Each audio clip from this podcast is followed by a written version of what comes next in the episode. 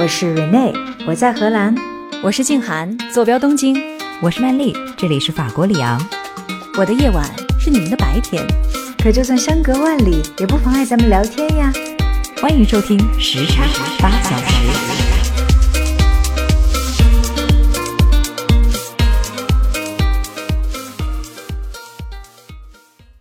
I guess Peter Pan was right, growing up so wasted time. So I think I'll. 我想要给大家提供另外一种可能性，更加认真的、更加务实的，在每一天当中，通过自己的方式去宣传和身体力行改变环境的一些年轻人。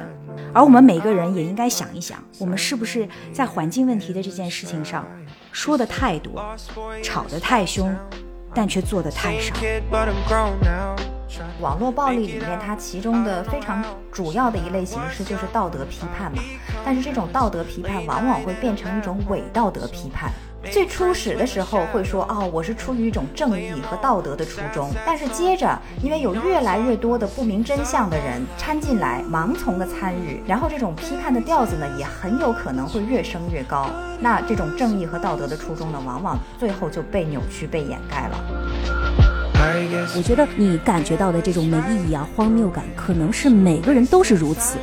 活着可能就是没有意义的，但是这个过程本身，是我们每一个生命的意义所在。改变我们的思维方式，你对一个问题的思考方式，其实会影响到他对你的困扰程度，以及你解决他的能力。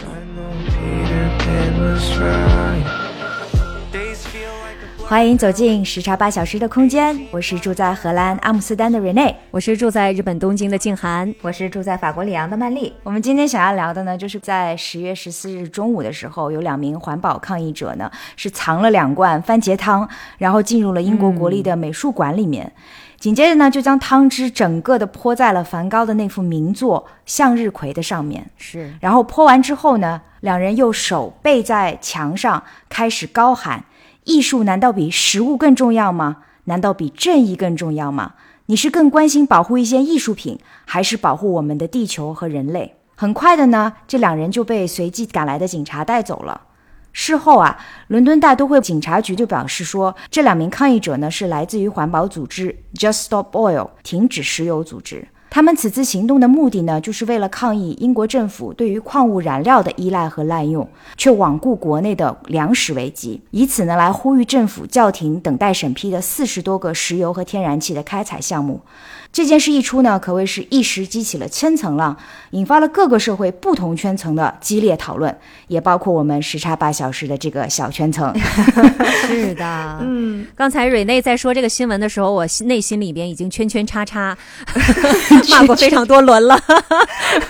我真的是难以相信我的眼睛，然后非常的愤怒，因为大家知道我是一个艺术爱好者啊，这个美术馆啊、博物馆我是非常非常爱的，梵高的作品我也非常常的喜欢，所以我真的难以想象为什么有人会愿意为了他们的这个。其实是很正当的一个主张，然后去做这么不正当的一个事情，是的，有点失格的一个表现。我当时脑海里蹦出的第一个词儿就是 stupid，怎么这么的愚蠢？我觉得这些人真是很荒唐，很不可理喻。曾经有句话就是说，你不可以用不道德的手段去达成一个道德和高尚的目标。我觉得这句话非常能够反映这件事情。是，嗯，你看啊，我们上一次呢就聊了这个世界从多事之秋啊，可能延续到经济寒冬。然后呢，又会有这样那样的一些极端的事件，不知道什么时候就会从世界上的哪个角落又蹦跶出来了。有时候你们会不会也就问自己，是这个世界越变越不好了吗？还是说这世界向来是这样的，只是由于我们现在的这个通讯发达，使得我们无所不知了？让我们在感官上产生了世界每况愈下的感觉呢？嗯，对我也确实有过这方面的疑惑。我会倾向于认为世界原本就是这么乱糟糟的，只不过现在都摆到了我们的眼前，我们能看到的更多了。是，就是现代的科技手段给我们很多的方式去把原本分散的一些不好的事情集中起来体现。其实这样的话会加大他们的破坏力。但无论怎么样呢，即使外面的世界再纷扰。也未必就意味着我们的小日子也得跟着一起变得很惨淡嘛？希望不会。而且也许正相反，正因为这个日子不那么好过了，我们更应该想想办法，变着法儿的让它好好的过起来。是的，所以呢，我想着这一期节目啊，我们就来聊聊，当世界卷入了各种困难和危机当中，我们作为个人应该如何自处，如何精神自治。这一期的节目呢，我们就会围绕着三个棘手的问题来展开讨论，看看我们各自都有一些什么对事对人的态度和疏解自己情绪的方法。嗯，好的。好的。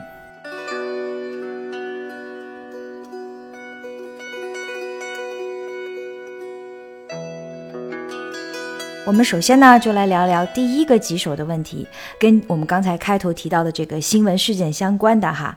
面对现在日益严重的这个环境问题，面对日渐紧迫的这种极端的天气，我们能看到有的人呢是相应的采取了极端的行为，成为了所谓的环保恐怖主义 （eco terrorism），而有的人呢却还在拒绝相信全球变暖的这个存在。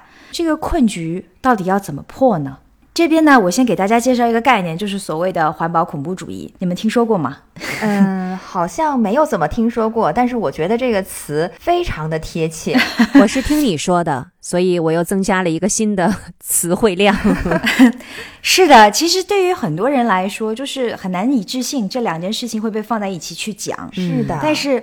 环保恐怖主义是一种已经被世界各国的执法机构，比如像美国的联邦调查局 FBI 给定性的一件事情，它是恐怖行为的一种分支存在。哦，这么严重的一个定性了。嗯，它指的就是用暴力或者是破坏行动，针对相关人士或者是他们的财产，以支持生态和环境或者是动物权利的方式而进行的一种行为。那这么说呢，可能就会有一些声音。就会表示说，是不是英国的这两位抗议者，他们的行为也可以被归为是环保恐怖主义的这个行列呢？我觉得完全没有问题啊，他们的这种非常极端的行为方式，就是可以被归类为环保恐怖，破坏他人的财产。你看啊，这次向日葵被泼，万幸的呢，其实外面是罩着一层保护玻璃的，所以只是画框的边缘受到了水损，还好。嗯，但其实这并不是停止石油组织第一次以这种方式来进行抗议行为了。就在今年七月份的时候，该组织的另外的两位抗议者呢，也是在同一个英国国立的美术馆里面，把目标锁定了画家约翰康斯特布尔的一幅作品，名字叫《甘草车》。你可能都想不到，他们选择这幅画抗议的原因，就是因为画作本身展现了一个大工业的时代对自然破坏后留下的一个场景。画里面的这个农村风景的池塘呢，就被填成了公路，树木呢被烧毁了。然后远处呢是工业垃圾的倾倒，然后工厂烟囱里面呢浓烟弥漫。瑞内那个照片我看到了，看起来很惊悚哈，看起来好像是破坏了整幅画。他们当时是带了三块布盖在了原作上面，是吧？是的，甘草车这幅画其实他们并没有去破坏画作本身，他们是在画作的外面挂上了自己带来的那个印刷版本。嗯，我一开始的时候刚看到照片，我还以为他们把画给割裂了。后来我看了他们的视频，我才知道原来他们只是把这个印刷板铺在了那个画的外面，然后呢，把自己的手用胶水粘在了画框上面。嗯，但其实我还是会觉得说，你想要去抗议，我也能够理解，就是你选择这幅画，因为画作里面表现的是一个工业时代对于自然景观的一种破坏。可是那幅画做错了什么呢？嗯，我这要稍微给大家补充一下，因为这件事情发生之后，我对这个组织是。非常的愤怒，所以我也去他们的网站上看了一下。他们之前并不是攻击艺术品的，他们主要从事什么扰乱交通啊、破坏公物啊，就是往墙上泼墨啊什么的。然后他们真的非常喜欢把自己粘在某处，比如说有一个就把屁股 粘在台阶上，或者是把这个脑袋拴在纽卡斯尔联队或者是阿森纳球队的球门上。然后他们是从今年六月底的时候开始。陆续的攻击这个艺术品了，所以你就能看得出来，其实他们的这个行动是逐渐升级的。是的，我也有这种感受。就我对比了甘草车的这个待遇哈，我就觉得这几个月以来的这个示威是层层逼近了。就是更加的极端化了，因为这一次是直接向向日葵泼了液体。嗯，我接下来就想要说一下，就是我作为一个也是当年做了很多环保工作的这样的一个从青年志愿者开始到现在，我对于这种困境我是怎么理解的哈？嗯，首先呢，我想说他们想要传递的信息我听见了。嗯，因为你看哈，甘草车这幅画里面的这个场景所表达的这个情景，我觉得他们之所以会选择这幅画，我能够共情啦。当时看到那幅画的画作的时候，我想到的就是今年、去年以及前年这全球每一年都烧不尽的森林大火。然后我就感觉说，这蓝色的星球表面就好像长了很多的溃疡，每一处都产生着灼人的创痛。当然，我也听到了他们的抗议者的声称是说，艺术品是人类文化遗产的重要部分，但他们并不比气候变化而因此处于危险中的三十五亿人更为重要。我听到了。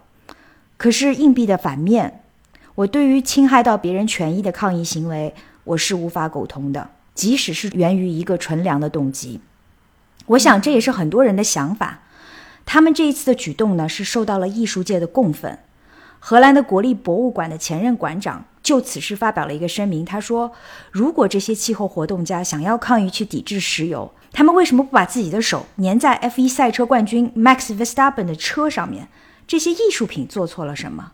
而同样的呢，英国的《卫报》也说到，当时现场参观艺术馆的人群当中，没有一个旁观者对此感到了兴奋。嗯，抗议者可能是想要让人们思考问题，但他们的行为却是适得其反，真正激怒了当时在场的所有人。对，瑞内，这是我对你的一个疑问，因为我不是一个资深的环保主义者哈，但是我是一个自诩为资深的一个艺术爱好者。本来我觉得他们的初衷是好的，对于环保的议题，我一定是支持的。但是他们的这个做法，恰恰让更多的人对他们的这个初衷表达了愤怒。这个其实是和所有的环保主义者是背道而驰的。这一点会不会让你其实觉得也是愤怒的？因为你想做的，其实被他们给扭曲了。一定程度上，我是真的这么想的，因为我知道环境问题非常非常的复杂。光靠泼番茄汤是改变不了环境与能源之间的这个困局的，可不是吧？这让我想到了心理学上面有一个现象，叫做团体迷思，或者是集体盲思，就是团体成员因为过分的强调群体的那种共同的观点，因而使得整个团队缺乏不同思考的角度，不能够去进行一个客观的分析，进而做出一些不合理甚至是极端的决定。你看是不是就很符合这群人的这种表象？这个确实在很大的程度上是折损了环保人士的一个形象的。我非常赞同刚才瑞内讲的。我其实也看了一个社会对他们的采访，就是说为什么是艺术品保护环境，你们可以啊，但是为什么要攻击人类文化的结晶呢？然后他们就反问说：那为什么不关注三千三百万巴基斯坦人失去生计啊？为什么不关心十亿螃蟹离开大海？然后记者接着就问说：你们这样做不会让人们更加不支持你们吗？他们的回答是。我们就是在提醒人们要远离舒适区。他们说，我们必须要打破规则。那么，他打破规则的目的是什么？说白了，不就是引起关注吗？也就是说，他们攻击的是艺术品，但这件事儿其实他们也知道跟艺术一点关系都没有。他们就是为了哗众取宠。你说的对，这是让我最愤怒的地方。他们那些真正想要引起注意的人，有没有注意到他们呢？我觉得这是一个很大的问号。对，适得其反了。这就像英国卫报报道的那样。他就说到了，在场的人完全都是一个愤怒的、无法苟同的这样的一个态势。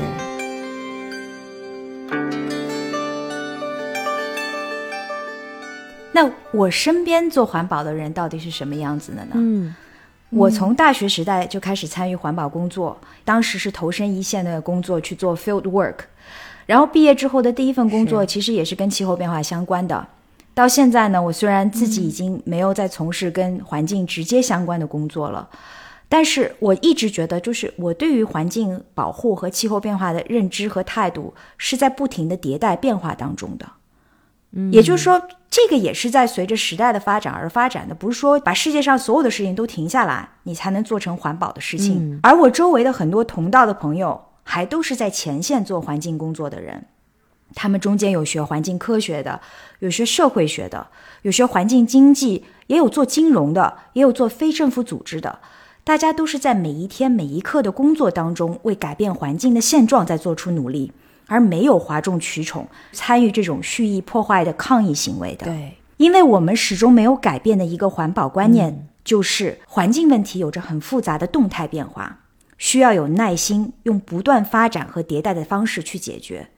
最重要的环境问题需要全人类的共同努力。当问题越发严重的时候，我们当然是需要发声的。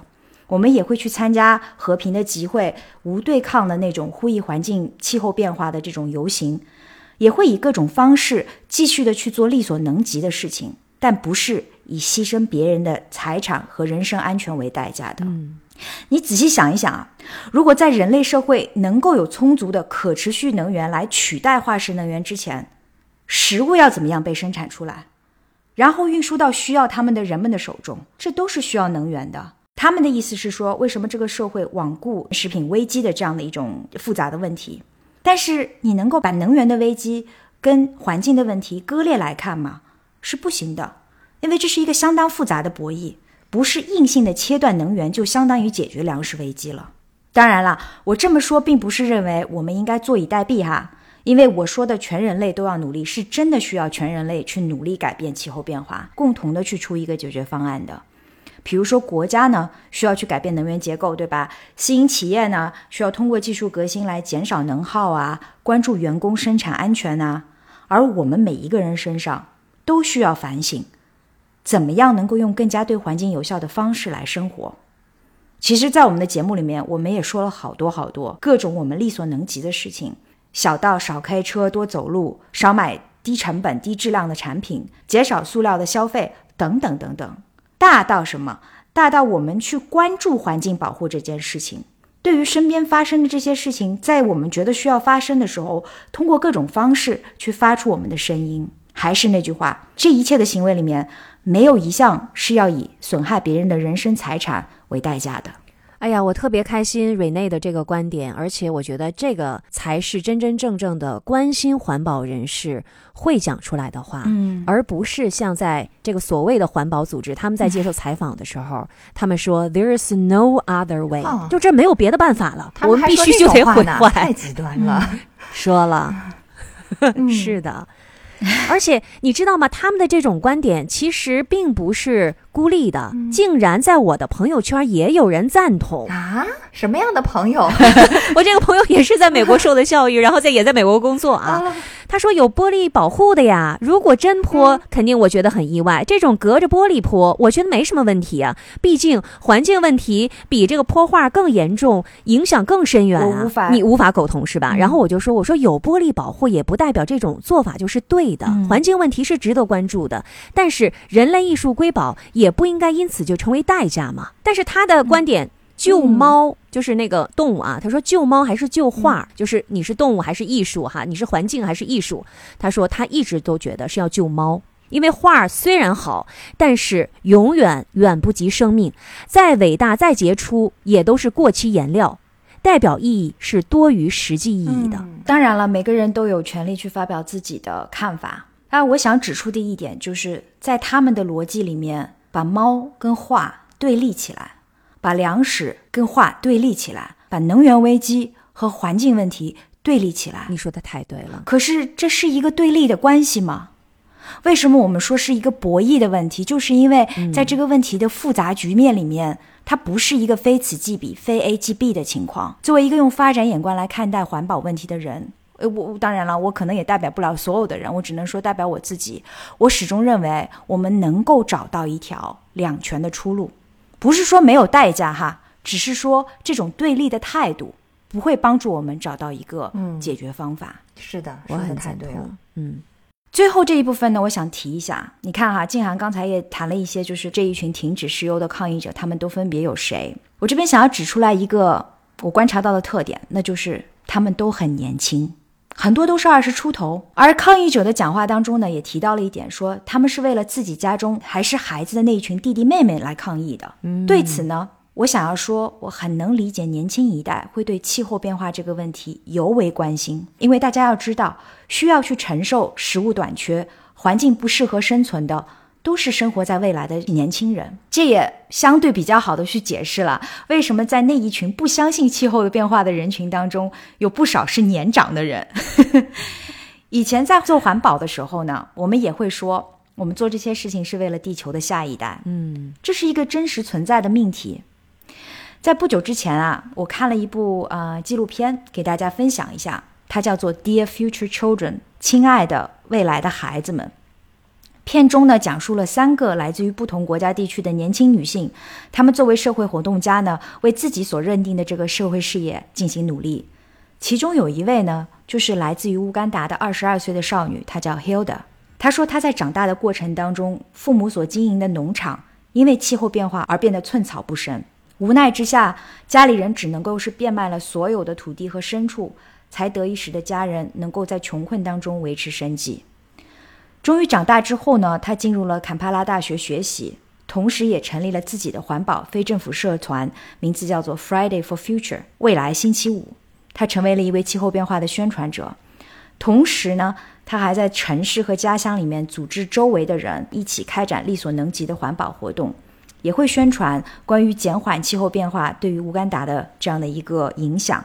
在二零一九年的时候，他被邀请去哥本哈根参加 C 四十市长峰会，在峰会上，他作为青年活动家呢代表发言。当他说到在乌干达的家里面极端天气导致了这种水旱失调、颗粒无收的时候，几近哽咽。然后稳定情绪之后，他又说：“我已经做出了选择，投身环保地球的事业。而跟我站在一起的，是为了这份事业不知疲倦努力的年轻一代。我们这一代人虽然常常被吓坏，但也非常有雄心、团结、坚持，而且务实。今天，所有的人都像我一样，有权利也有使命去做一个跟地球未来相关的选择。我为什么想要分享这个故事呢？”就是我想要给大家提供另外一种可能性，更加认真的、更加务实的，在每一天当中，通过自己的方式去宣传和身体力行改变环境的一些年轻人。而我们每个人也应该想一想，我们是不是在环境问题的这件事情上说的太多，吵得太凶，但却做的太少。感谢瑞内带来这个年轻人的这个故事哈，然后我们知道，并不是年轻一代都是那么极端、那么鲁莽。我相信，其实绝大部分的年轻人一定是更加关心环保，因为未来是跟他们联系的更紧密的嘛。所以，其实我觉得这种极端并不是由于年轻而带来的。是的，我这里再补充一个啊，就在这个月的月初，一对澳洲的大爷大妈，他们也效仿了一下。他们是把手直接粘在了一幅毕加索的这个画的上面。注意啊，不是画框啊，是直接粘直接上画了。对，所以这次的这个 copycat 就是这次的模仿者可不是年轻人，是两位老人。所以我觉得他跟年龄无关，只跟他们的思想意识有关系。嗯，谢谢金涵的这个补充，确实是在。十月初的这样的一场抗议活动之后，世界各个地方都有了相应的一些响应。一方面来讲呢，嗯，我感觉还挺欣慰的，就是证明关心环境问题的人在变多。嗯，但是另一方面来讲，嗯，我的心情也很矛盾啊，在面对这个环保的困局当中啊，就无论是。发生什么样的事情吧，我只能做到的是，我向别人宣传这个问题有多大。同时呢，我还想跟大家分享的就是我对于这个困局的自处之道到底是什么样的。嗯，你会觉得有无力感吗？有的时候会的，经常会有这种无力感，因为我的心里很经常的为这个燃烧中的地球感到悲伤。嗯，但我必须去接受啊，就是这世界上还总会有一些人是不接受气候变化的事实的。我也知道还会有另外一些人，就比如说我提到的，嗯，像这样的年轻的女性 Hilda，还有我身边每一位，每一天通过自己的努力在改变燃烧的现状，在为这件事情而去出一份自己的力量。这些人当中有努力寻求和开发替代能源的科学家。还有那些为了能够寻找到对于环境更友好的方式而每天在做出改变的人们，其中也包括你和我。我想要说啊，为了我们未来的亲爱的孩子们，也为了我们自己能够在有生之年，在能够发生的时候，让我们为环境去发声。但是，请大家用和平、无公害的方式去做力所能及的改变。说的特别的好。我陷我陷入了沉思，嗯，然后也在检讨一下自己有没有从我做起，从小事做起，还有没有什么可以为环保的这个看似的大议题，实际上可以做的一些身边的小事儿，我们是不是可以再多做一点？比如说尽量不要开车呀，减少一些不必要的购买啊、购物啊，每一份力量都是都是有用的，少用一个塑料袋。多用一些更加环保的方式生活，对于这个地球来说都是有用的。我记得曼丽前两天来荷兰对我进行国事访问的时候，我们你们亲切的进行了交谈。我们去到了荷兰最早的一个村里的杂货铺里面，然后里面放着好多的那种酱油罐儿，就是一大罐的酱油。所以其实在古老的荷兰，人们也是拿着瓶瓶罐罐去打酱油的。其实有时候我觉得那时候的生活多简单，但是又多环保啊！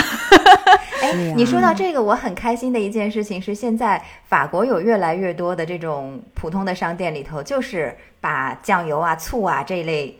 呃，日常的用品就是放在一个大的罐子里，然后你带着你自己家的玻璃罐或者什么的，你去装，这样的话就会节省很多的包。那会不会有一些细菌的问题呀？有，这个就不知道了，应该还好吧。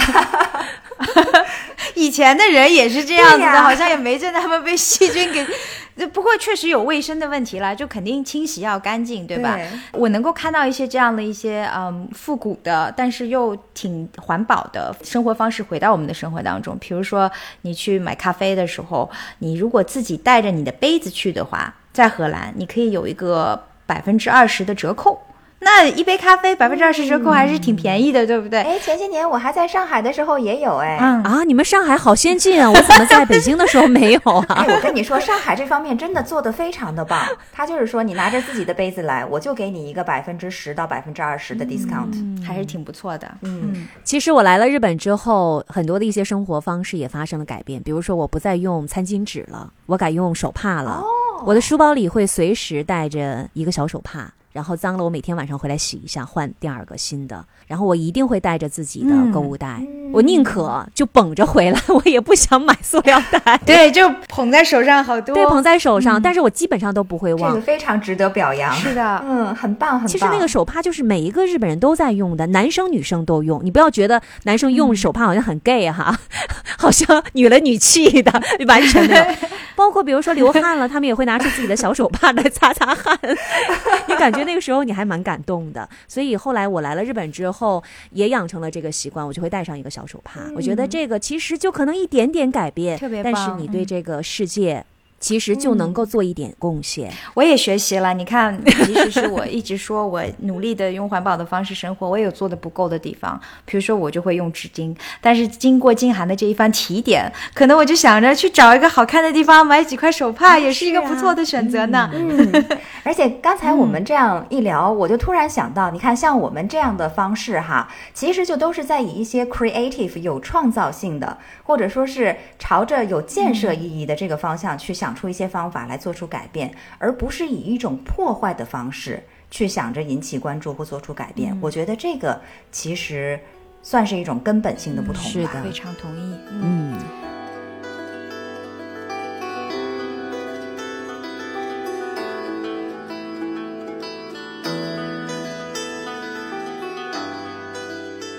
好，接下来我们再来聊聊第二个世间棘手的问题，就是网络暴力。你看哈，在如今的这种信息环境下面，虚假信息、网络暴力，我们寻求真实、引真察觉的这个成本，就所谓的 validation cost 越来越高。在这个现实跟虚拟世界同样都非常分裂的现代，我们是否还能够做到保持独立思考？我觉得真的蛮难的。那只能是我们努力的一个目标。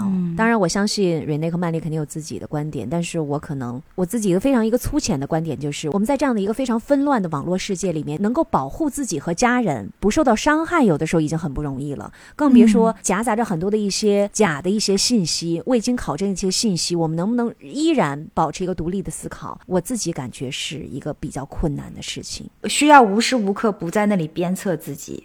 这确实是我现在能感觉到的一种现状吧，就是我每一件事情都非常的谨慎，我需要多方去了解。你们有没有一种感觉，就是现在即使你不去看新闻，新闻也会通过各种方式。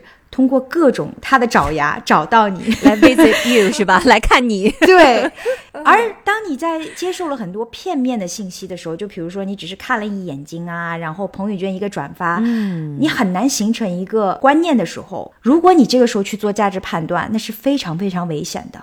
所以我一直觉得我自己需要很努力的去抑制自己，在了解事情的真相之前去做一个判断。嗯，这个东西就让我会觉得精神上面很疲惫。这确实是我现在面对的一个问题。瑞内，你知道为什么很多人精神不疲惫吗？就因为很多人他根本不去思考到底什么是对的，到底什么是真的，所以他也不去去伪存真，所以人家也不累。你累，人家还觉得你是自找的。但你看啊，我 我们做节目也很重要，就我们每一次这个信息都需要去刊物。哎，是的。即使是这样。我们还会有说错做错的时候，因为信息的这种不对称或者片面性。你看，我们现在就是有更大的责任了吗？就我们往外播的东西不能瞎说，对不对？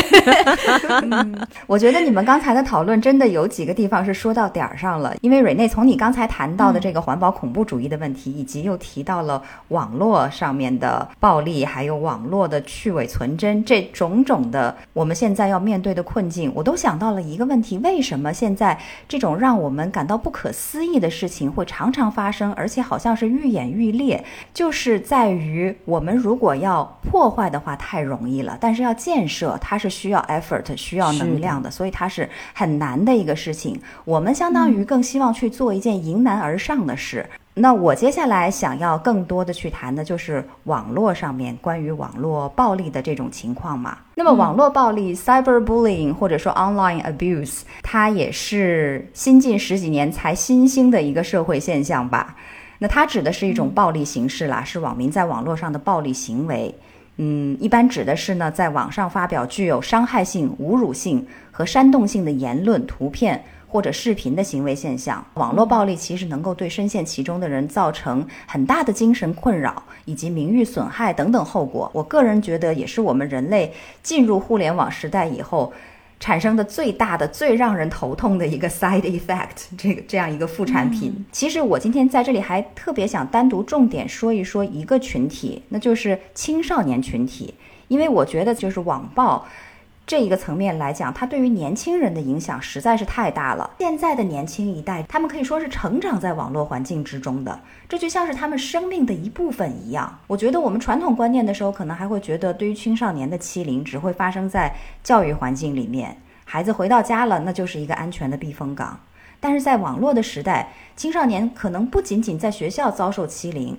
在自己家里，甚至是就在他在自己的房间里独处的时候，他可能都是正在遭受着网络的霸凌。那我有的时候甚至会怀疑，现在的孩子们可能都不大能够分得清线上世界还有线下世界的区别了，因为这就是他们生长的土壤的一部分。也就是说，网络世界在他们的整个的人生当中占的比重太大了。是的，我还看到了联合国近期出了一份调查报告。报告里面说，在那些网络普及的社会里面，已经有多达百分之七十的青少年都曾经遭受过网络暴力，这是非常可怕的一个数字。而且呢，又有多项调查一致表明，大约有百分之五十的青少年在遭受了欺凌以后呢，会由于恐惧难堪或者信仰不足等等原因，他会选择不把被网暴这件事情告诉其他任何人。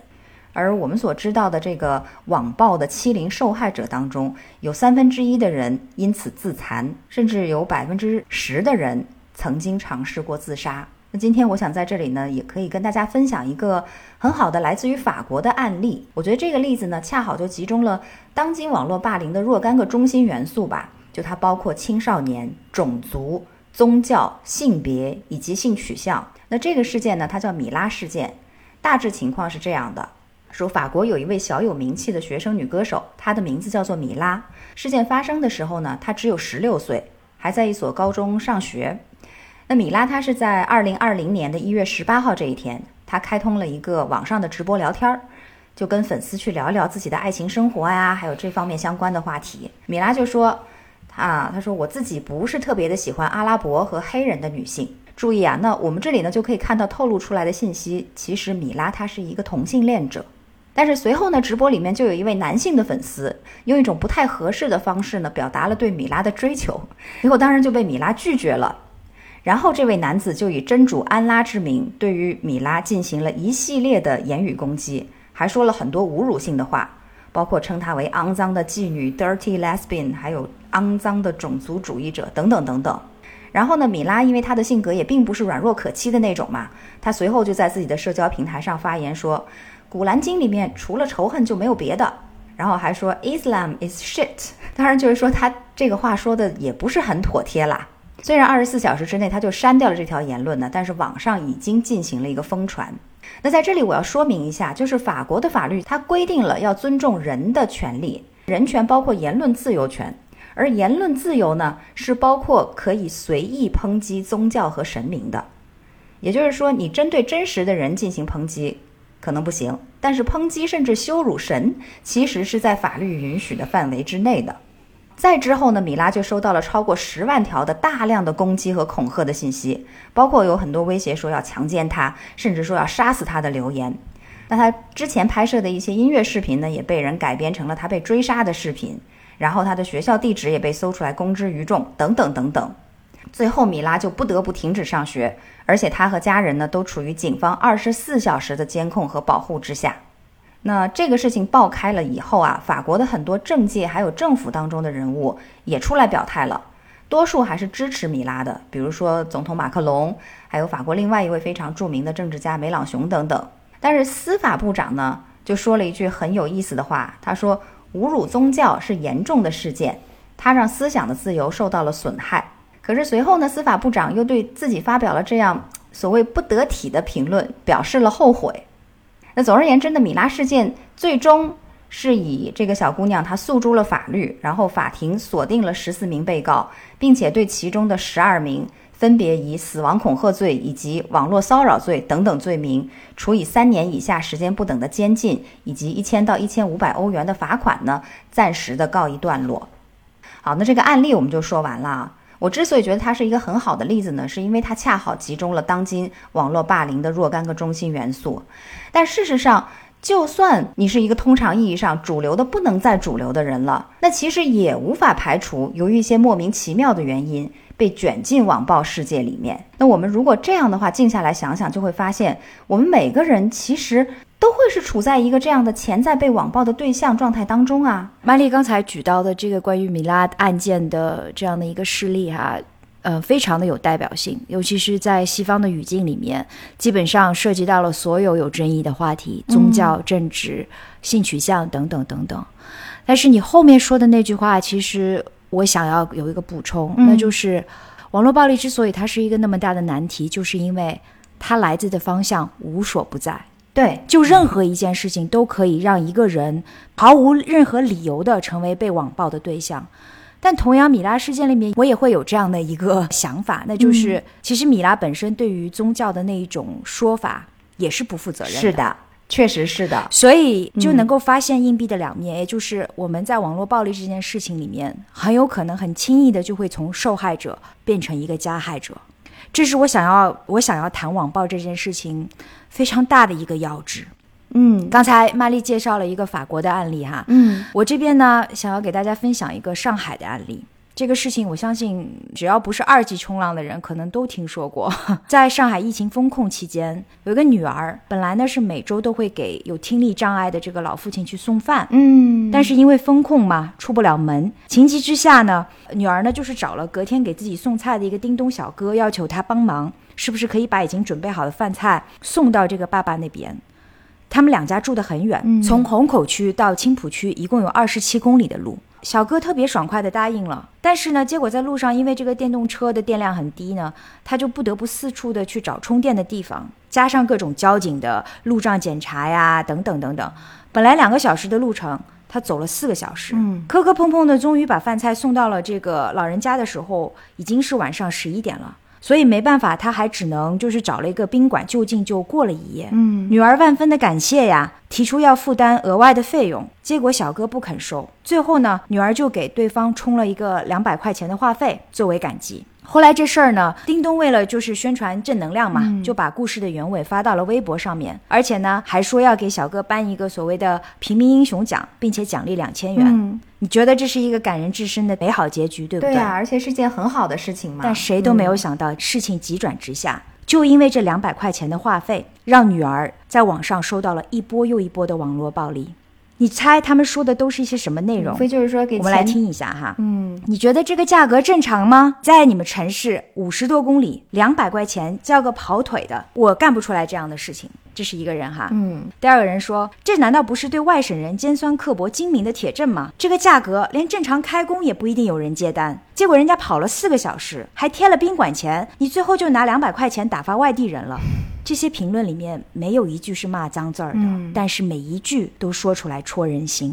最终，女儿因为承受不了压力，在自己家里面跳楼自杀了，生命停止在了二零二二年的四月份。是的，我当时是听说了这个事情。我们仔细的想想哈，这轻描淡写的几行评论，不涉及宗教，不涉及政治，不涉及任何有世界上有争议的事情。我们是多么容易在不假思索的时候就把它写出来了，但有多少次我们又会意识到，在我们冠冕堂皇的要去批判键盘侠的时候，我们自己是不是也已经成为了躲在匿名迷雾背后的键盘侠本人了呢？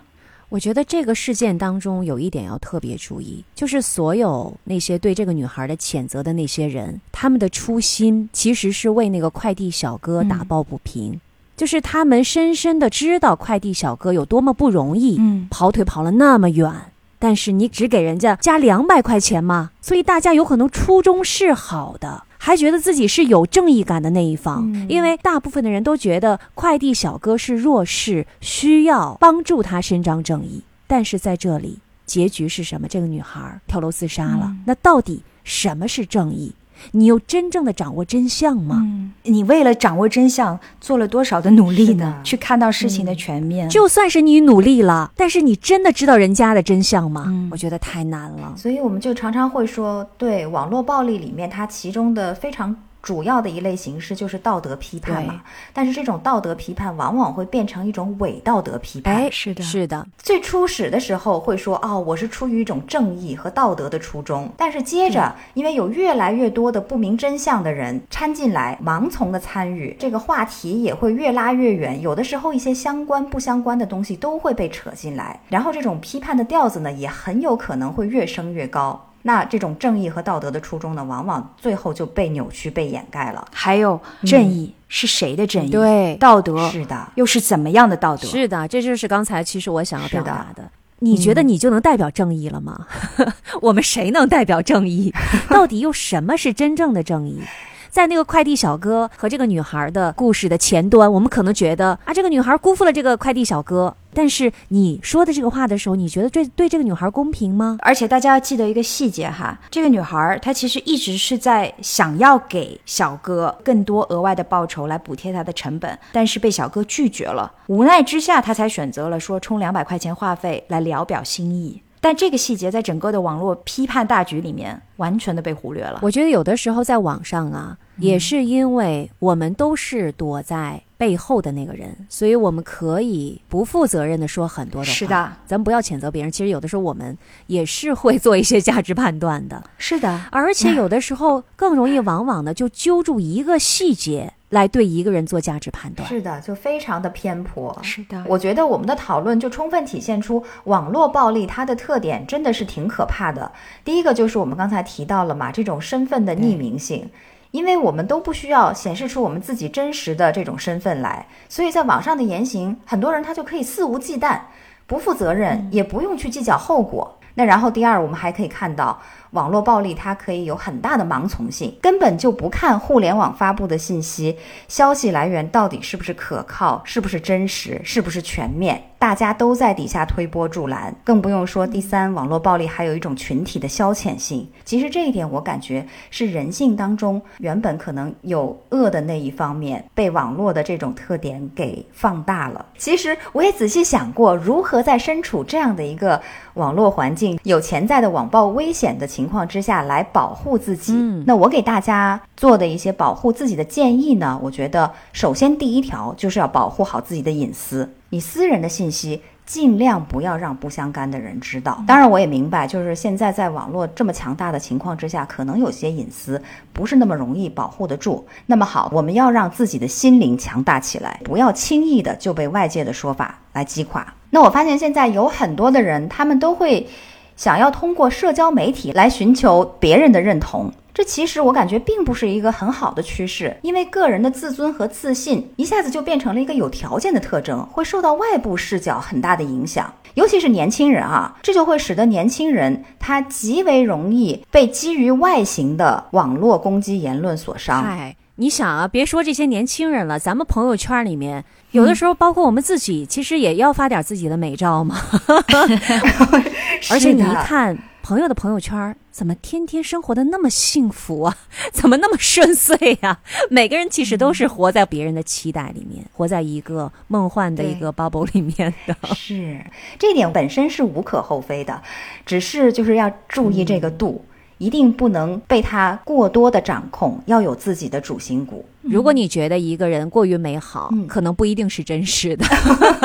我们好像说这个话的时候，抱有一种羡慕嫉妒恨之心哈，酸葡萄心理哈，其实真不是。嗯，那另外一方面呢，我也觉得，如果说万一有一天我们真的不幸受到了攻击，那一定要懂得如何去拿起武器保护自己，不要沉默。虽然现在我们国家的法律可能还没有那么健全，但是呢，我觉得在一定程度上，如果我们报警的话，警察还是可以给予我们一定方面的支援的。说完了这些呢，我就想转到硬币的另一面了。就像瑞内刚才提到过的，我们有的时候是不是自己也会变成键盘侠本侠呢？嗯，学会怎样避免去暴力他人，也是我们需要给自己上的非常重要的一课。那具体来说，怎么做到呢？第一点，我觉得需要去增长我们个人的阅历和见识。我们中国有句老古话叫做“少见多怪”嘛，你见识不广，你才容易对别人有很多的 judgment。但是如果你自己本身阅历足够的话，胸怀足够宽广的话，其实这一些呢都可以避免掉一部分的。那其次，第二个就是我觉得要克制我们人性当中的那些恶。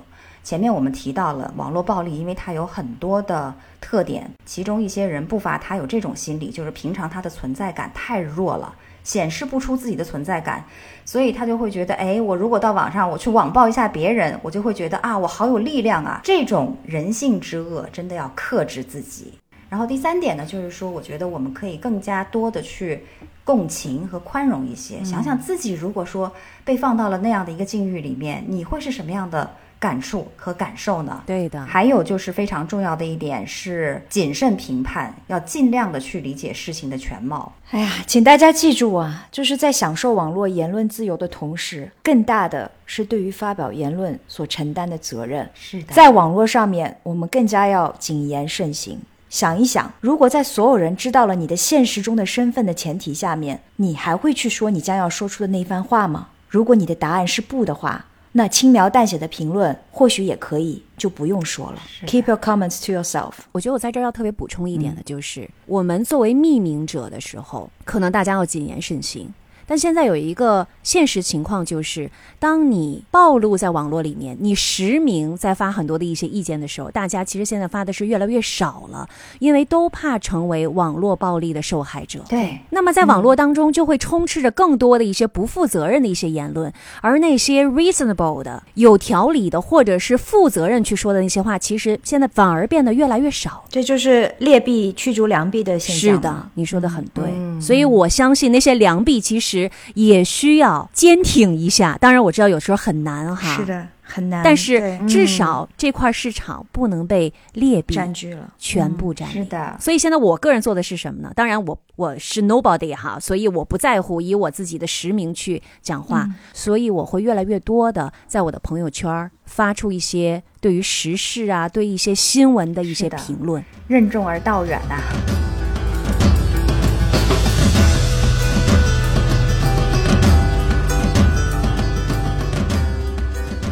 刚才呢，已经聊了两个对于这个世界来说比较棘手的问题哈，有环境方面的，也有网暴方面的。那再回到我们自身的生活来看一下，你看我们现在每个人应该说都生活在不同但却非常真实存在的这种生存压力当中，什么职场内卷啊，经济寒冬来临时候的这种各种的经济压力啊，然后还有我们难以两全的家庭职责和社会身份，也包括了我们对自己身份认同的一些困扰。在面对大大小小的这种种的压力的时候呢，我们的人生肯定也是高高低低，有高峰的时候，也会有非常低谷的时候。当我们在低谷的时候，我们应该怎么办呢？哎，静涵，上一期我们录节目的时候，你刚好因为有事儿缺席了，这个难题就甩给你来回答吧。是的，我们其实以前的节目当中，曼丽和瑞内其实探讨过，当我们在不顺遂的时候，哈，应该怎么去自处。那今天呢，我也想在这儿，又借着这个话题来分享一些自己的观点哈。我的基本观点就是，你觉得现在就是低谷了吗？其实还可以更低哟，这是你的基本观点吗？天哪，是的，是不是一开始就感觉到非常的灰暗？但是这是我的真心的一个想法。为什么要有这样的一个看似绝望的一个观点呢？因为我觉得真正黑的时候是看不见光的，真正的绝境的时候也不是穷途末路，而是根本就没有出路。没有路，你就更别说你怎么出去了啊！你在井底下，而且真正的苦是有苦说不出。因为我觉得人类的悲喜并不相通。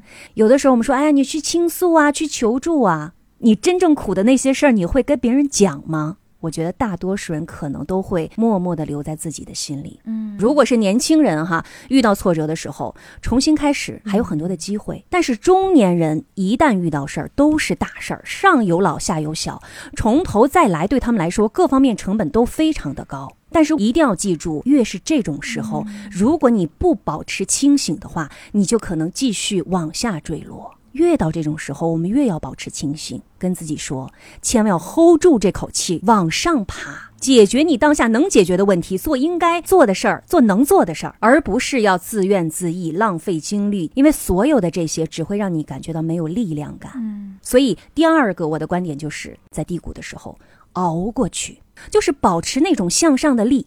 盯住，因为我感觉在真正非常低谷的时候，流泪呀、倾诉啊都没有用。这个时候，其实你可能要回归到原点，问问自己，你究竟要得到些什么？嗯，也许啊，你在这个黑暗当中时间长了，你适应了这个黑之后，你慢慢的会找到那个微光，那个就是希望。重要的是熬过去，不要放弃对梦想的热爱，也不要放弃你曾经有的那个赤诚之心。静涵，你刚才说了一句话，有触动到我，就是你说人类的悲喜并不相通。对，所以我会想要问你，那你需要去倾诉吗？因为在我的经历当中，我发现的一件事就是，其实每一个人的生活都会有一张或大或小的保护网，这个保护网其实就是你身边的这样的一个支持的系统，supporting system，就包括了你的亲人啊，你的朋友，是的，就。在你几乎要倒下的那一瞬间，他们拖住了你。对，所以你刚才说的这番话，我能够理解你的这种看似悲观的论断，是为了让人们不要再继续的往下沉，因为可能没有底，对不对？但是，嗯，我们需要去倾诉嘛？因为我们是不是也需要我们的这张保护网，把我们从我们自己的这个困境里面拉出来？我觉得这是一种非常理想的状态，因人而异，而且因事而异。真的，说实话，如果是最难的、最难堪的事儿，任何网都捞不住你。有很多事儿不是你跟朋友倾诉了之后，你觉得你的情绪上得到了舒缓之后就能解决的。至少在我的人生经历当中，很多事儿是完全解决不了的。相反，会让我分散我的注意力。就我可能一直在倾诉，一直在倾诉，倾诉完了之后呢，发现这个难题还在这儿。然后呢，我依然需要面对我自己的这个困境，走过去。所以我觉得，与其说这个力量是别人给予你的，不如说这个力量你是需要自己给予自己的。这是一种向上的力，无论有多少人想往上拉你，你自己就想往下坠的话，别人拉不上来。这点我同意。所以我并不是 question，我并不是说对那张安全网有疑虑，而是我觉得其实最重要要熬过去的，在最最低谷的时候。是你自己，就像我们古文当中说到的“一鼓作气，再而衰，三而竭”。我觉得，当我们真的遇到大事儿的时候，这时候一定要保持冷静，把那口气 hold 住，往前走，熬过去，走过去，往前迈过去。过去了，你可以再倾诉。在当下，哪有那个时间？而且，我总觉得我一倾诉，我那个气就泄了，这是我的感觉啊。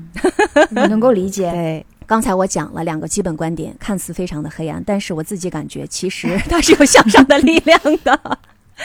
那么我的另外一个观点呢，就是要允许自己的高低起伏。我今天看到一个帖子啊，他说。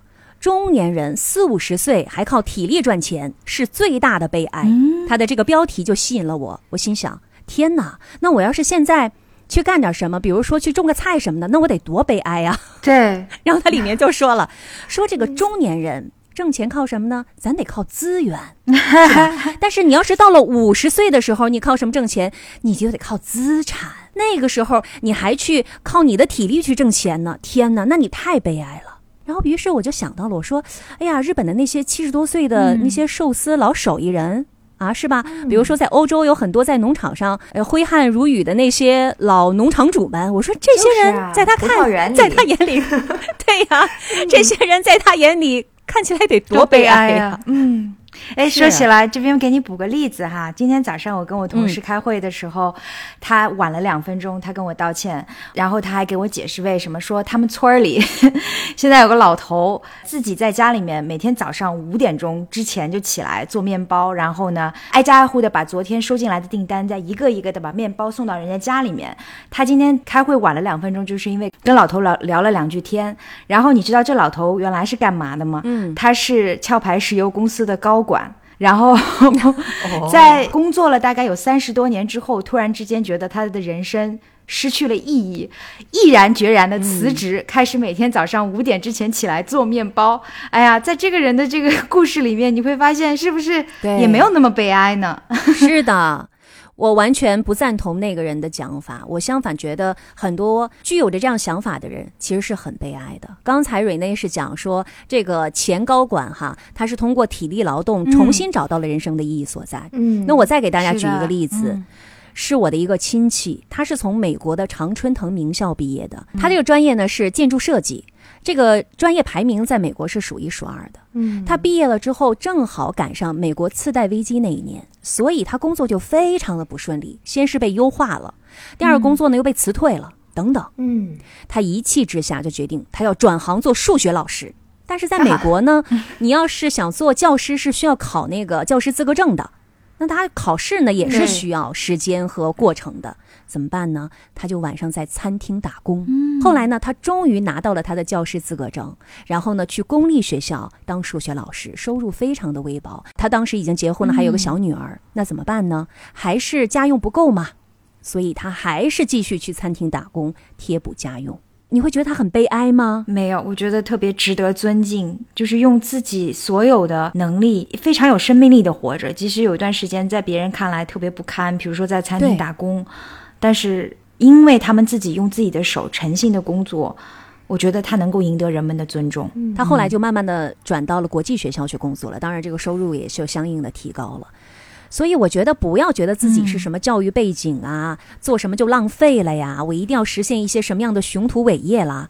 特别是当你需要调整人生新的方向的时候。慢慢来，做一切能够让你实现你的目标的那些工作都不丢人。允许自己的这个高低起伏，没什么了不起的。允许有时候自己的停滞不前也是有可能发生的。是的，关于我自己的这个从高到低，所谓的从高到低啊，这样的例子就非常多了。因为毕竟我在国内是工作了六七年之后，然后又是在央视主播这样的一个工作岗位上，然后又到。美国去当学生，当一个穷学生。原来你可能是大家觉得很神秘的一个新闻主播，但是到了美国去之后呢，你就是 nobody，你就是一个英文都讲不利落的一个留学生而已。我觉得这一点，静涵。像你我这样的，就是从事和语言相关行业的人，感触会特别的深。因为本来语言是你当做饭碗的，是你的拿手好戏。然后到了一个国外，换了一种语言，你就突然变成了一个重新牙牙学语的那么一种角色。这种落差简直是太大了。对，嗯。所以我要说明的就是要允许自己的这种高低起伏，不要觉得说我现在呀，我怎么这么拮据了？我怎么现在没有工作了？我曾经怎么怎么样？我觉得人。人生就是会有高潮有低谷，它不可能是一直向上走的。我觉得可能很多还没有遇到第一个低谷的年轻人，不会觉得说：“天哪！”我的人生难难道还会这样？但是真的，你越往中年走，然后你遇到的起起伏伏多了之后，你就会习惯了，知道它就是这样的，熟能生巧，就是这么一回事儿。对。的，而且我们这边说到的人生的低谷，当然有经济上的、职业上的，可能也会有生活当中其他的，比如说情感的失去啊，或者说是生离死别吧，这些事儿，对这些事儿，其实对于一个人的打击都是非常真实的。我想静涵的这第三个观点，可能也是为了强调，就是我们也需要对自己宽容一些。允许自己犯错误，允许自己在不堪的时候会有一些低谷的情绪也好，或者说抒发也好。但与此同时呢，还不能够把那口气给卸下来。啊，其实我这个观点已经和我前面讲的这个，就是说低谷还可以更低，就熬过去，其实会稍微有点差别了。嗯，我觉得人生的这个高低起伏啊，这个其实是一个自然规律，它不是因为你做的对还是错，就不会出现。每一个人就像一个经济周期一样，一定会有高低起伏。如果你一辈子一次低谷都没有遇到，我觉得那很不正常。那你可能也不知道高潮在哪里。有道理，它是一个客观存在。当你觉得你很顺的时候，你可能正在走下坡路；当你觉得你很不容易的时候，你可能正在走上坡路。所以，当你经历了几个你的人生的高高低低了之后，你知道，哎呀，没事儿。就是又一轮的，我的这个周期又来了。Been there, done that。对，所以没关系。那么刚刚我也讲了，说我觉得人生可能会有高低起伏，但是同时我还有另外一个观点，就是这个好事儿和坏事儿之间是互相转换的，如何解读是非常重要的。刚才瑞内也讲到了，说我们可能会有很多的一些难过的时刻，有很多的原因哈，比如说情商。但是换个角度，不是有一句歌词儿吗？叫做“离开错的，才能和对的相逢”。所以呢，我经常会觉得，对一件事儿会有不同的叙事角度，而且呢，同样的一件事情，在不同的文化当中的解读也会不一样。我给大家举个例子哈，我这个人的个性比较强，在我二十多岁的时候，在中国的职场上，包括在中国的婚恋市场上，就经常被教育：“哎呀，你不要有那么强的个性。”你要温柔啊，要乖呀，是吧？装装傻呀。一个女孩工作已经不错了，你人再那么有个性，谁能 hold 得住你呀？哎，有一段时间，我好像真快被洗脑了。但是我去美国读书了之后，发现啊，在美国，无论男生女生，你首先都得成为你自己。你知道你自己的价值是什么？你知道你自己的观点是什么？嗯。如果人家问你说你的观点是什么，你说我没有观点。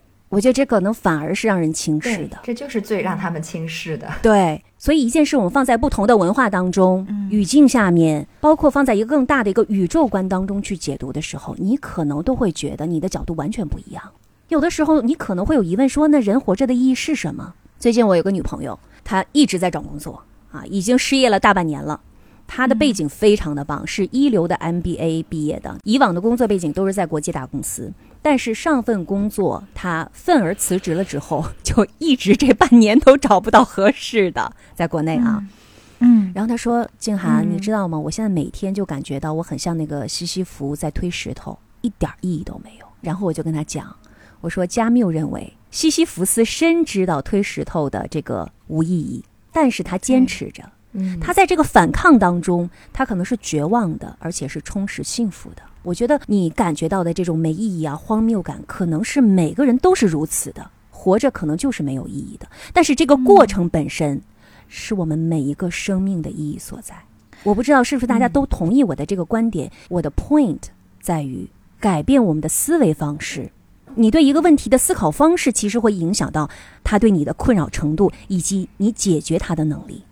比如，我们非常担心未来的时候，你可以问问自己：你那些担心会成为现实吗？我们的想象力有的时候会把我们带入到永远不可能发生的那种情况当中去。嗯，那不就是杞人忧天吗？是的，我最近看到美国的一个心理学家哈，他说，与其我们问自己这件事儿为什么会发生在我们身上，相反，你可以试着说一下：Why this is happening for me？这件事儿发生在我身上。是为了什么呢？当我们回首那些非常困难的时刻的时候，你会意识到你的那个收获和成长是非常大的。那些伤害不了你的，都成为滋养你的养分了。我到现在还一直都记得，就尼采说的：“嗯摧毁不了我们的东西，使我们坚强。”对是的，我也一直笃信，就是生命的意义真的是我们自己赋予自己的。是我曾经在人生最低谷的时候，跟一个朋友提到过当时的那种感受。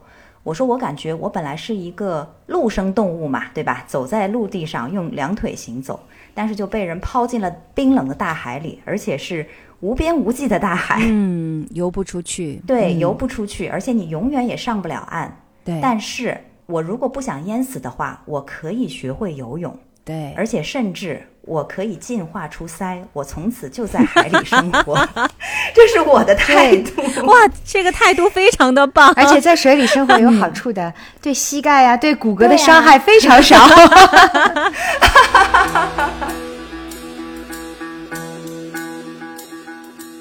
我有一个嗯侧面的角度哈，我身边有朋友嗯出现了一些人生的困境。刚才静涵说的这一番话，其实我也用不同的方式，但相同的意思表达给他了。可我发现，当一个人的心被一种焦虑塞得很满的时候，他根本就听不进去我说的。是在遇到这样的情况下，你们会怎么做呢？就作为朋友，我觉得我什么都不嗯会做，我可能会陪着他。但是回到我刚才的第一个观点，就是如果你自己不想往前走，不想迈过去的话，没有人能真的帮得了你。对我很理解，因为我也曾经在那儿。所以我一上来就要跟大家说，一定要保持那个向上的那个力量，不要让自己就此滑一种下去。信念感，是的相信明天会好起来。嗯，是的，瑞内，你说的对，相信明天会好起来。在这个期间，我要特别提醒大家，当我们人生低谷的时候，一定要非常警惕我们内心的那些批判的声音。它是什么呢？就是一系列自我攻击，或者是其他人曾经对你有过的负面评价的一个总集合。比如说，你被解雇了，这个声音就会说一文不值。嗯我告诉你，你就永远找不到另外一个工作，就是个 loser。如果你失恋了，那个声音就会说，没有人会爱不你。你以为你可以得到幸福，你根本就不配，你就只能孤独终老，对吧？我相信大家在情绪低落、人生低谷的时候，一定听到过自己脑海里的这些自我批判的声音。我们有的时候对自己真的非常的狠啊。其实除了自己对自己的这种怀疑之外，其实周遭的一些语言可能也不会那么的善意。就有一些人就会说，时间够长了，你该走出来了。你找不到哎工作是因为你不够努力。其实这个时候不够努力应该有觉知，要抵御自己对于这些话语的一种敏感程度，因为你心里要有一个主心骨，就是你够好，你值得被爱，你可以从这个困境当中走出来，你有你自己的时间表。一切都是暂时的。对，那么我们无法改变别人的话语，但是至少我们可以学着用善意的方式和自己交谈。当然有点像神经病哈，我告诉你，你自己非常好，你不要再说你自己不好了。其实，每当我们善意的对自己的时候，你其实就多了一个盟友。所以下一次啊，你试一下，如果再出现你攻击自己的时候，你就问自己说：你在干什么呢？你先等会儿，你先说一下自己的十个优点嘛。十个怪多的，三个吧，要不先。反正也行，一个都行。我觉得这种自我的肯定，就像一种自我保养一样。所以，特别是在我们人生艰难的时刻，这是保持我们良好的一个自我运转的一个基础。所以，大家要非常警惕这个内心的批判自我的声音。这也跟我们的这种文化背景有一些些的关系哈。哎我们这个民族是的嗯就特别容易去自省，要自我批判啊，要慎独啊，就就很多就是自省的这样的一个一种文化的基础。对呀、你不能表扬你，一表扬你就翘尾巴了，对是吧？从小我们都是没有被表扬过的，所以想要表扬自己挺难的，你都不知道自己有什么优点。是的，所以我们恰恰要强调的就是，当你自己在一个困境的时候，你更加需要去肯定自己。这个是跟你平常的做法不太一样的，但是呢，又是有效果的，亲测有效。对，我觉得其实啊，就是比如说大家说的躺平啊，其实我觉得当你的人生很顺遂的时候，你躺躺平无所谓。然后你批判一下自己，自省一下，那更好，对吧？但是当你的人生很艰难的时候，这些就千万别做了。你需要的是给自己打气。另外一个在情绪上，其实我也要提醒大家的，就是要承认你的愤怒。你比如说，在一个经济下行期间，你被裁员啊、被优化的时候，你说怎么可能不愤怒呢？怎么可能没有挫败感呢？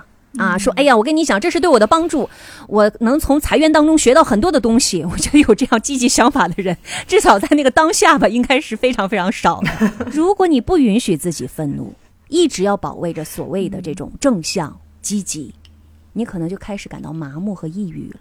其实很多抑郁症的人，实际上是在掩饰一种愤怒的感觉。所以这个时候，你就承认说，我就是很愤怒。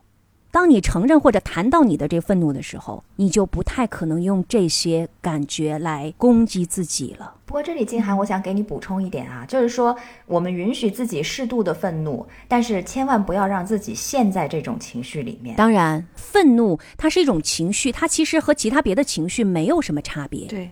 只是你的表达方式有的时候可能过于极端，所以我们要排除的并不是愤怒本身，而是不要因为愤怒就做一些很出格的伤害自己或者伤害别人的事情。我觉得这两点要分开。感谢曼丽的提醒，哈，也给我一个机会来澄清我的观点。我前面可能讲了很多的一些关于这个在低谷的期间，然后一些要关注到自己的一些情绪啊，怎么给自己打气啊等等。嗯，呃，其实也有一些办法，实际的方法是可以帮助大家在这个艰难的时刻可以减缓焦虑的，也是我自己亲身实测有效的哈。嗯，首先第一个就是写日记，我记得之前我也谈过哈，每天找三件你觉得自己做的不错的事儿，或者你觉得自己哎呀我怎么那么 lucky 啊，我今天吃了一个。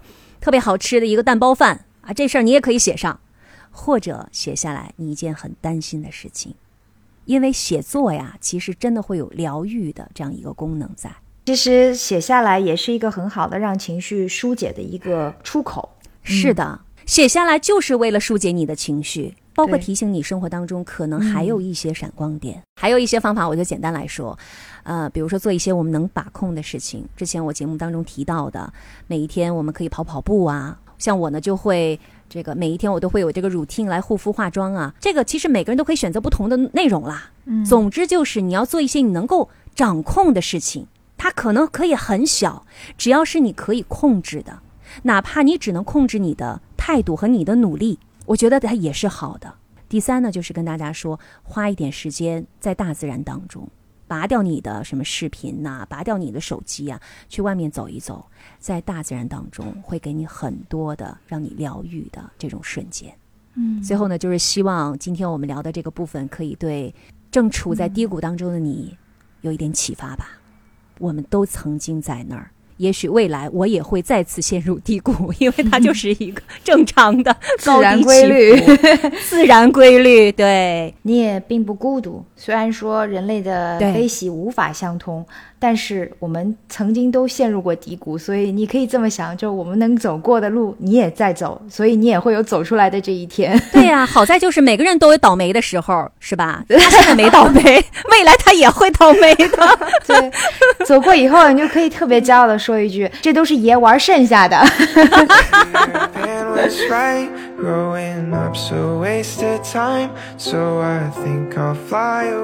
好了，听了我们提到的这三个棘手的问题，以及我们各自对此的一些感受的分享，不知道在收听节目的你有什么感受，也想跟我们来说一说的呢？你是跟我们共鸣呢，还是跟我们共鸣呢，还是跟我们共鸣呢？其实啊，我倒是希望你们不同意我们。因为有一种可能性，那就是如果你们真的不同意我们，开始骂我们的时候，那证明我们真的火了，黑红呗，是吧？我们仨被网暴了，是吧？呃，不是说让大家来网暴我们啊，这不是一个邀请。对，其实我们刚才开个玩笑哈，就是非常诚挚的邀请各位我们的听友给我们留言，告诉我们每一期节目你们在听了之后的一些感受。也许你们是赞同的，也许是感同身受的哈，或者是表。表达一些不满啊、不同啊，都其实都是可以的。我们希望得到大家的一些反馈，我们也希望在不久的将来就做一期节目。这一期节目就是来分享所有的这些听友给我们的这个留言，包括你一些困惑，也可以跟我们诉说一下，看看我们能不能力所能及，也帮点忙。嗯，正在收听我们播歌的朋友们，如果你正在或者曾经感觉自己被困在了某一个境遇里面，你们要记得，一切都会过去。也记得，你可以做不一样的选择。而过去之后呢，你终究会发现，英雄不仅仅是站在光里的人，还有我们这些在认清了生活的真相之后，依然热情、依然深爱的人们。But I guess that dream wasn't meant to be like 这就是我们本期的时差八小时了。在我们收官之前呢，要有一个非常重要的通知告诉大家，有请万丽。那么我在这里呢，要吆喝一声啦。那如果正在收听我们时差八小时的听友觉得这个节目还不错的话呢，也欢迎你加入我们的听友群。那加入听友群的方式非常的简单啊，就是打开我们的节目介绍，在节目介绍的最上方呢，你就会看到加入我们听友群的这样一个方式。只要按照上面的操作，我们的小助理就会把你拉进我们的无时差听友群当中，在里面你会遇到各种各样好玩的人，并且呢，也可以和主播本尊们一起来进行各种各样的聊天。天 哇，太棒了！也希望大家来订阅我们的节目啊，因为我们每周四都是上新日，这样每周四大家都可以收到我们的最新一期的节目了。这样说来，明天就是上新日了。对哦，好啦，这里就是我们的时差八小时了。感谢各位跟我们一起无时差的互动，以及收听我们的节目。我是住在荷兰阿姆斯特丹的 Rene，我是住在法国里昂的曼丽，我是住在日本东京的静涵。我们下期同一时间再见，下期见，拜拜，下期接着聊，拜拜。Days. Find the second star, I'm soaring, then straight on to the morning. I know that I'll be fine, cause I know Peter Pan was right.